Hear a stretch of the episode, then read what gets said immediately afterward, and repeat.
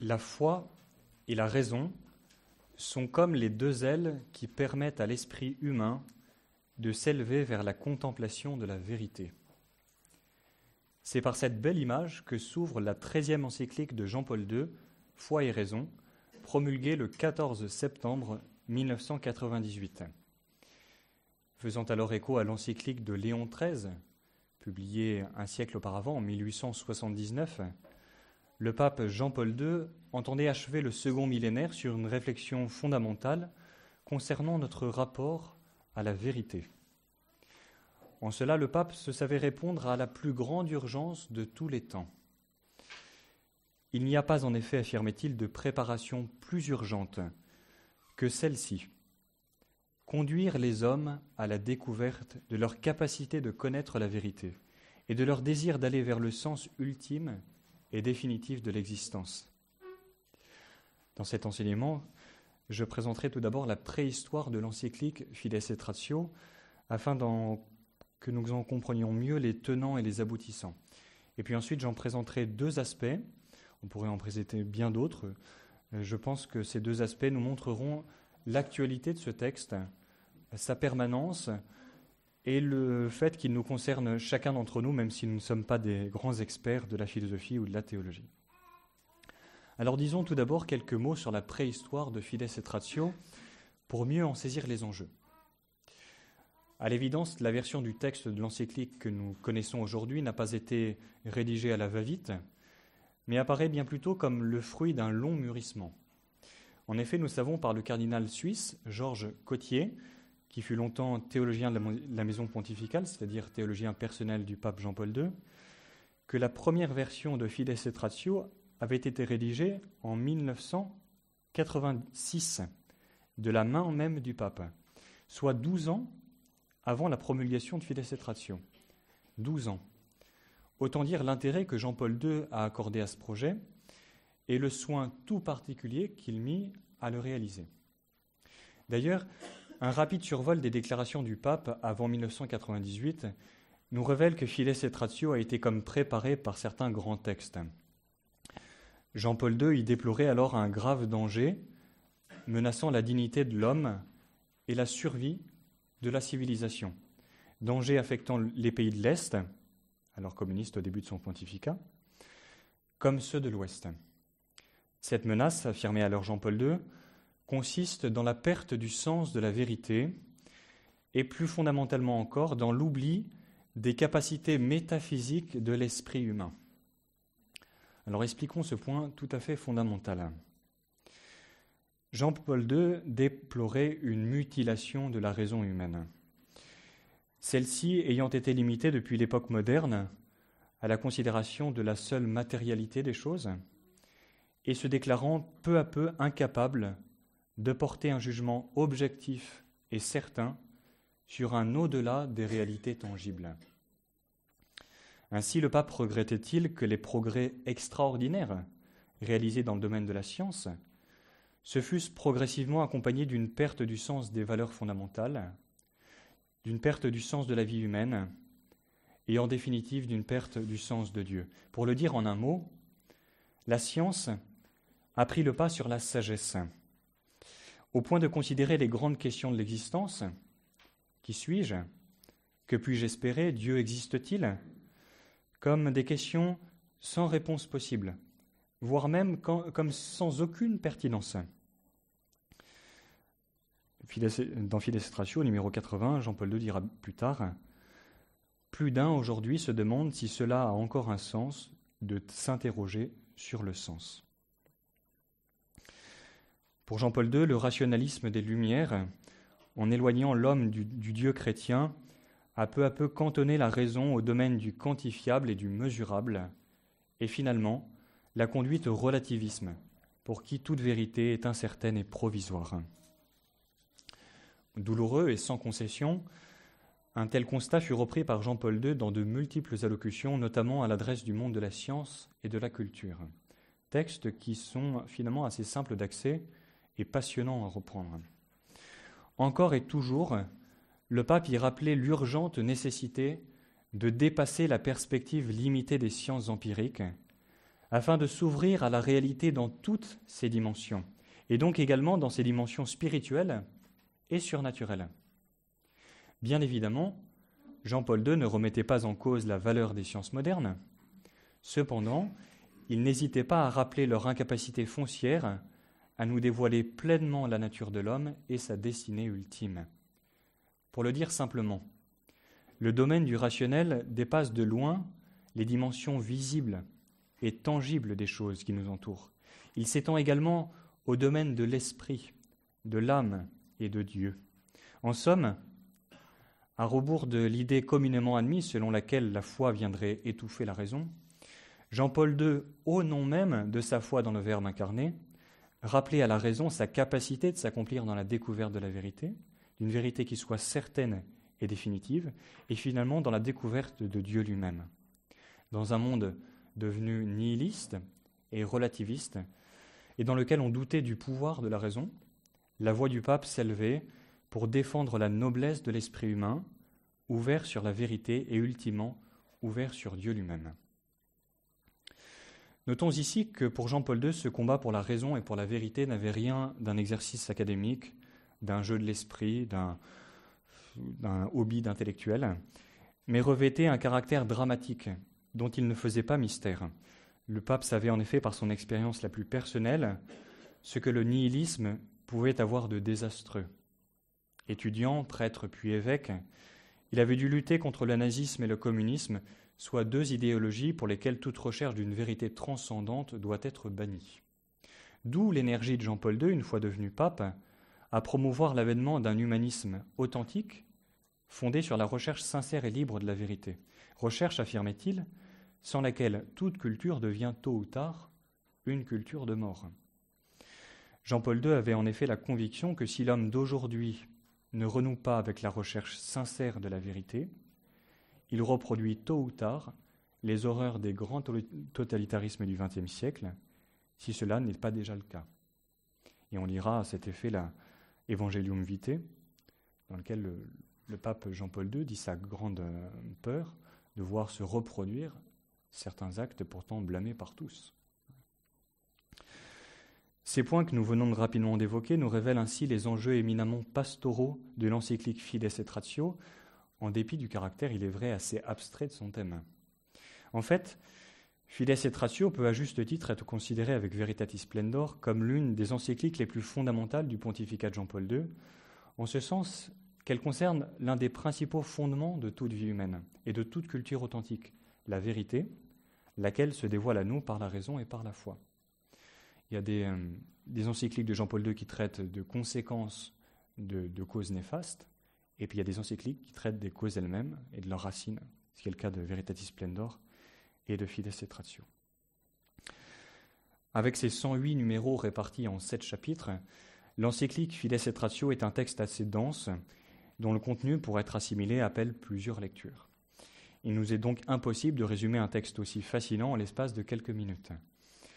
À défaut, on rappellera ici ces deux principaux enseignements. Le premier regarde plus directement les philosophes, encore que nous allons le voir, il ne soit pas sans nous concerner également de près. Le second message est adressé aux évêques et aux théologiens, et à travers eux à tous les fidèles. Alors, arrêtons-nous sur le premier grand message de Fides et Tratio. Il est un encouragement adressé aux philosophes et à travers eux à tous les hommes de bonne volonté. Car selon Jean-Paul II, sommeille en chacun de nous un philosophe qui s'ignore. Selon ces mots, au numéro 64, l'homme est naturellement philosophe. Expliquons-nous. Fides et Ratio rappelle qu'il est une propriété innée de la raison que de s'interroger sur le pourquoi des choses. Tout un chacun s'est un jour posé ces questions. Qui suis-je? D'où est-ce que je viens? Et où est-ce que je vais? Pourquoi la présence du mal? Qui aura-t-il après cette vie? À la vérité, personne ne peut échapper à ces questions, ni le philosophe, ni l'homme ordinaire. L'homme, dit Jean-Paul II, cherche un absolu qui soit capable de donner réponse et sens à toute sa recherche, quelque chose d'ultime, qui se place comme fondement de toute chose. En d'autres termes, il cherche une explication définitive, une valeur suprême au-delà de laquelle il n'y a pas et il ne peut y avoir de question ou de renvoi ultérieur. Or, note Jean-Paul II, les philosophes ont cherché à découvrir et à exprimer une vérité de cet ordre, en donnant naissance à un système ou à une école de pensée. Toutefois, au-delà des systèmes philosophiques, il y a d'autres expressions dans lesquelles l'homme cherche à donner forme à sa propre philosophie. Il s'agit, dit Jean-Paul II, de convictions ou d'expériences personnelles, de traditions familiales et culturelles ou d'itinéraires existentiels dans lesquels on s'appuie sur l'autorité d'un maître. En chacune de ces manifestations, ce qui demeure vif est le désir de rejoindre la certitude de la vérité et de sa valeur absolue.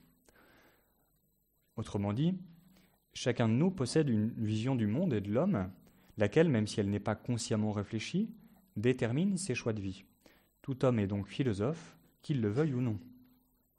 Par conséquent, ce qu'on appelle philosophie n'est rien d'autre que la prise au sérieux de ces questions universelles et la formalisation scientifique des grandes réponses qui leur ont été apportées au cours des âges.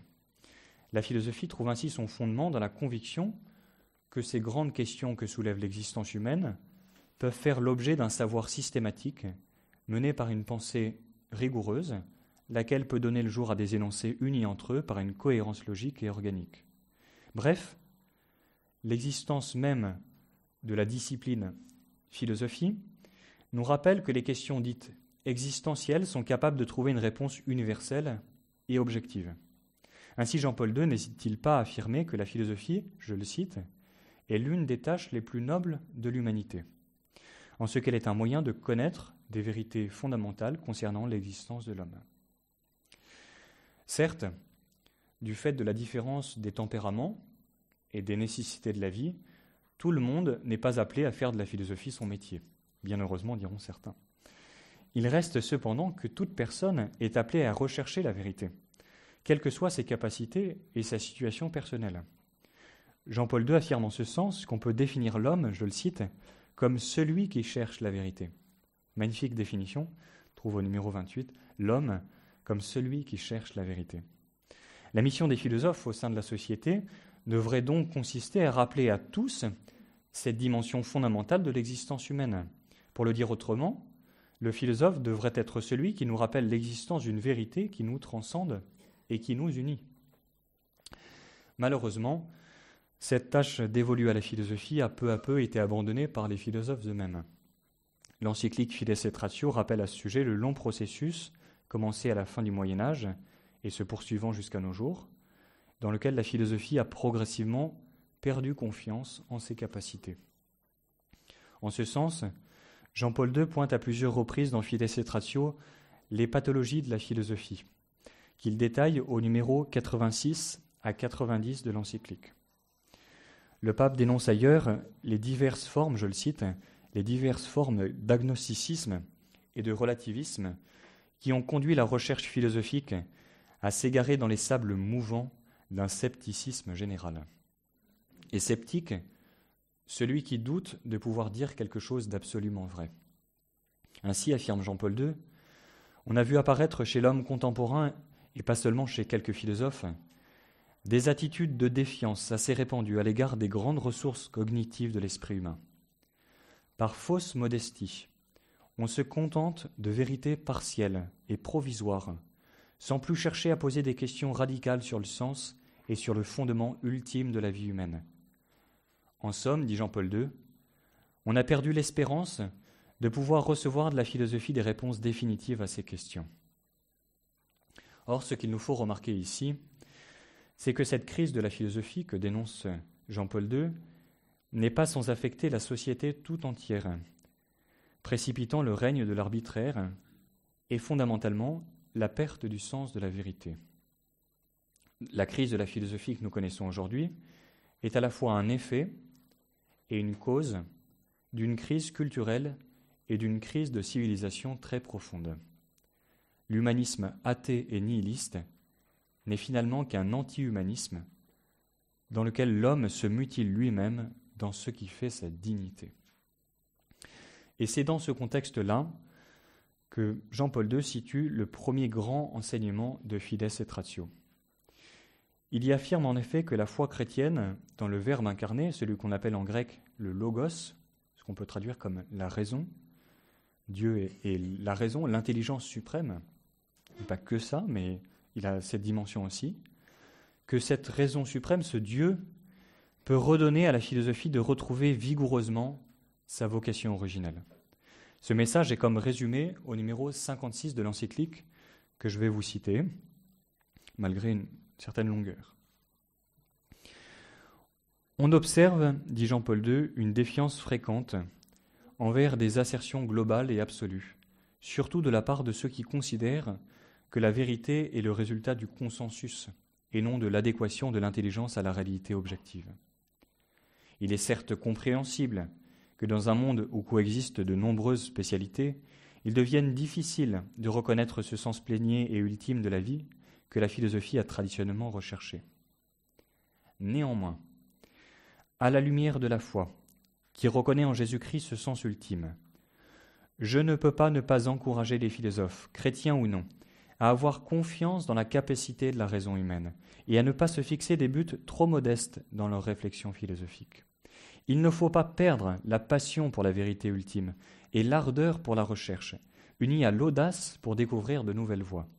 C'est la foi qui incite la raison à sortir de son isolement et à prendre volontiers des risques pour tout ce qui est beau, bon et vrai. La foi se fait ainsi l'avocat convaincu et convaincant de la raison.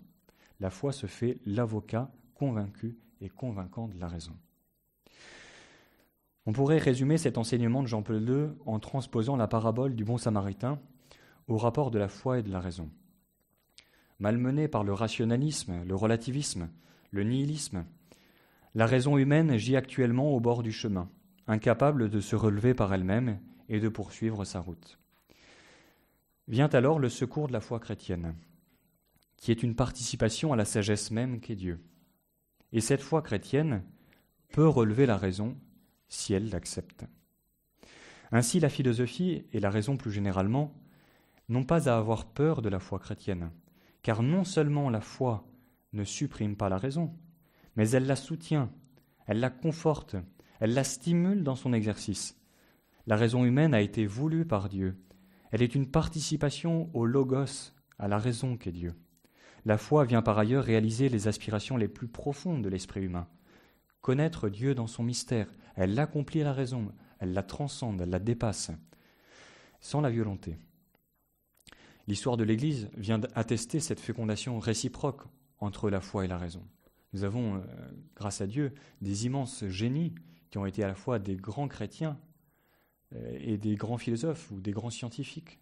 Autant de, entre guillemets, de, preuves de la véracité du propos de Jean-Paul II. Et d'ailleurs, Jean-Paul II, à plusieurs reprises dans l'encyclique, cite ces grands personnages qui sont comme des attestations de la vérité de son message. C'était le premier grand message de l'encyclique Fides et Tratio. Arrêtons-nous sur le second. Nous l'avons dit en introduction, il concerne plus spécifiquement ceux qui ont charge d'enseigner la foi, soit concrètement les évêques, les prêtres, les théologiens et les catéchistes, les parents aussi. Pour le dire simplement, ce second message de l'encyclique a été assez critiqué quand il n'a pas été tout simplement ignoré. Car dans Fides et Tratio, Jean-Paul II met en lumière le fait que la crise de la raison, qui nous l'avons dit affecte la pensée profane et la philosophie, a aussi atteint la théologie. Puisque foi et raison, comme on vient de le dire, ne peuvent être séparés, les malheurs de l'une entraînent nécessairement les malheurs de l'autre. La crise de la foi que nous connaissons depuis les lendemains du Concile Vatican II, qui a ses racines, on l'a dit l'année dernière, euh, bien avant, trouve donc également ses racines dans une crise de la raison. Il n'y a pas que ses racines, mais elle trouve également ses racines dans une crise de la raison. Ce phénomène est très visible en théologie. Rappelons ici avec Jean-Paul II, essayons de préciser cette interaction entre la crise de la raison et la crise de la foi. Pour cela, il nous faut rappeler que l'objectif principal de la théologie consiste à présenter l'intelligence de la révélation et le contenu de la foi. Pour ce faire, le théologien recourt à la parole de Dieu, à la tradition et au magistère comme à ses fondements. Or, le travail du théologien nécessite également l'aide de la philosophie. Je cite Jean-Paul II. En réalité, la théologie a toujours eu et continue à avoir besoin de l'apport philosophique. Étant une œuvre de la raison critique à la lumière de la foi, Le travail théologique présuppose et exige dans toute sa recherche une raison éduquée et formée sur le plan des concepts et des argumentations. En outre, la théologie a besoin de la philosophie comme interlocutrice pour vérifier l'intelligibilité et la vérité universelle de ses assertions. La philosophie est ainsi, rappelle Jean-Paul II, comme la servante de la théologie. Or, c'est ici, précisément, que la crise de la raison a atteint la théologie et à travers elle la foi de tous les croyants. Pour montrer oui, que c'est quelque chose à la fois euh, technique, ce que je suis en train de dire, et en même temps qu'il y a des répercussions éminemment concrètes et qui touchent la foi de tout le monde. En effet, au lendemain du Concile, de nombreux théologiens ont voulu se passer des services de la philosophie, soi-disant au nom d'un retour à la foi authentique. D'ailleurs, une foi qui était pour certains euh, d'entre eux déjà un peu étiolée. Or, en, se désaffectant ainsi de la philosophie, ces mêmes théologiens ont adopté souvent, sans s'en rendre compte, des idées philosophiques incompatibles avec la foi et sont venus à la déformer. Je vous cite le numéro 77. Et on pourrait citer beaucoup de numéros où Jean-Paul II s'adresse aux théologiens et vient leur reprocher certaines choses. Mais je vous cite le numéro 77 parce que ça me semble quelque chose de tout à fait fondamental. Jean-Paul II dit cette phrase très juste. Si le théologien se refusait à recourir à la philosophie, il risquerait de faire de la philosophie à son insu et de se cantonner dans des, structures de pensée peu appropriées à l'intelligence de la foi. Et Jean-Paul II, en disant ça, ne parlait pas dans le vague, dans le vide. Il avait sous ses yeux des exemples très concrets de ces théologiens qui, en voulant, à la suite un peu de Luther, se passer de la philosophie en disant la philosophie n'a plus rien à nous dire à nous théologiens, sont venus à faire de la philosophie et de la mauvaise philosophie. D'autres théologiens, voulant quant à eux inculturer la foi ou la rendre plus aisément compatible avec le monde, ont dans la vague de l'après-concile interprété le message de l'Évangile avec le prisme des philosophies en vogue. C'est par exemple, un exemple très parlant, le cas des théologiens de la libération, qui ont interprété la foi avec la philosophie marxiste. C'est également aujourd'hui le cas des théologiens moralistes, qui remettent en cause l'existence d'une vérité morale universelle. C'est encore euh, une assertion qui est fausse selon la foi, et qui en plus, et qui en, en l'occurrence, est tenue à cause de présupposés philosophiques erronés. C'est le cas aussi aujourd'hui des théologiens qui affirment que la vérité de la foi peut changer selon les âges et peut être révolutionnée selon les paradigmes. Dans ces cas, ce qu'on observe, c'est que la philosophie n'est plus alors la servante de la théologie, mais en devient sa maîtresse.